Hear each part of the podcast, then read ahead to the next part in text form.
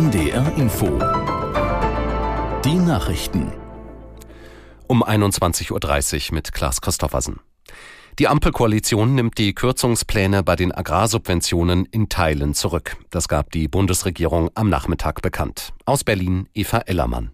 Land- und Forstwirte müssen weiterhin keine Kfz-Steuer für Traktoren, Mähdrescher oder Anhänger zahlen. Die Vergünstigungen fallen nicht weg. Und die Subventionen beim Agrardiesel werden nur schrittweise abgebaut.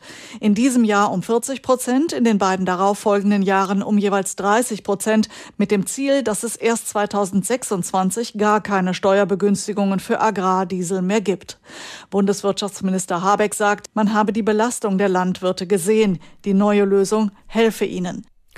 Die meisten der Bundesbürgerinnen und Bundesbürger äußern sich mit Blick auf das neue Jahr zurückhaltend. Das geht aus dem Deutschland-Trend von Infratest DIMAP im Auftrag der ARD hervor. Aus Berlin Sabine Henkel. Zwar denken mehr als 50 Prozent, dass es für sie persönlich ein gutes Jahr wird, aber 83 Prozent sind besorgt. Die Gründe sind vielfältig. Die meisten von Infratest DIMAP Befragten gehen auch davon aus, dass der Krieg im Nahen Osten und in der Ukraine weitergehen wird in diesem Jahr. Die Bereitschaft, die Ukraine zu unterstützen, nimmt ab. Vor allem die finanzielle Hilfe sehen mehr Deutsche kritisch als zu Kriegsbeginn. Gut 40 Prozent sagen, Deutschland gibt zu viel Geld für die Ukraine aus. Das sind vor allem die Anhänger der AfD. Die Terrororganisation Islamischer Staat hat sich zu dem Anschlag in der iranischen Stadt Kerman bekannt. Eine entsprechende Erklärung des IS wurde auf der Plattform Telegram verbreitet. Bei zwei Explosionen in Kerman waren gestern mehr als 80 Menschen getötet und fast 300 verletzt worden.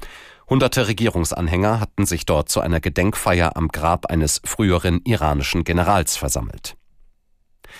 Das Kölner Landgericht hat den als Remzmar-Entführer bekannt gewordenen Thomas Drach wegen mehrerer Raubüberfälle zu 15 Jahren Haft und anschließender Sicherungsverwahrung verurteilt. Die Richter sahen es als erwiesen an, dass Drach in den Jahren 2018 und 19 Geldtransporter in Köln, am Flughafen Köln-Bonn sowie in Frankfurt am Main überfiel und dabei auch auf Sicherheitsleute schoss.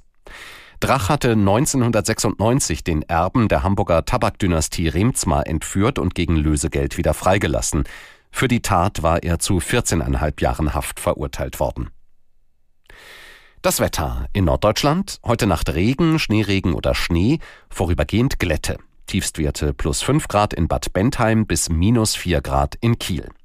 Morgen Regen oder Schneeregen, gebietsweise schneit es, minus 2 bis plus 8 Grad. Und die weiteren Aussichten, am Sonnabend trockene Phasen, Regen oder Schnee, minus 2 bis plus 4 Grad. Und am Sonntag meist trocken bei minus 3 bis plus 1 Grad. Das waren die Nachrichten. Tatort Ostsee. Wer sprengte die Nord Stream Pipelines? Ein Podcast von ARD, Zeit und Süddeutsche Zeitung. Ich bin Markus Engert und das ist Folge 5 Klopfen im Kriegsgebiet. Wir haben noch einen weiteren Namen auf unserer Liste, ebenfalls jemanden in der Ukraine. Rustem, der Mann, der hinter dem polnischen Reisebüro stecken soll. Was er beruflich macht, schwer zusammenzufassen, aber Georg Heil vom RBB versucht's. Ein ukrainischer Geschäftsmann, der eine schillernde Figur ist, in verschiedenen Bereichen aktiv ist. Beispielsweise soll er gehandelt haben mit lebenden Tieren, mit Schweinen. Er soll auch was mit, mit Heizungen zu tun haben. Insofern Unternehmer, der mehrfach auch in der Ukraine auffällig geworden ist, dort vor Gericht stand. Beispielsweise, weil er eine Ladung lebender Schweine nicht bezahlt haben soll. Er hatte Ärger mit dem ukrainischen Gesetz. Es gab einen Beschluss, ihm eigentlich seine Vermögenswerte zu entziehen. Die gar nicht so wenig sind, glaube ich. Ne? Ja, sicherlich kein Millionär, aber ein Mann, der sechsstellig verdient hat in Euro. Und dieses Dekret oder dieser Gerichtsbeschluss, ihm die Vermögenswerte zu entziehen, der wurde später rückabgewickelt nach dem Anschlag. Ob das was miteinander zu tun hat, die Wahrheit ist, wir wissen es nicht. Aber es ist schon interessant, das zu sehen, auch im zeitlichen Ablauf. Rustem wurde auch mehrfach von Kollegen aus unserem Recherchenetzwerk kontaktiert. Er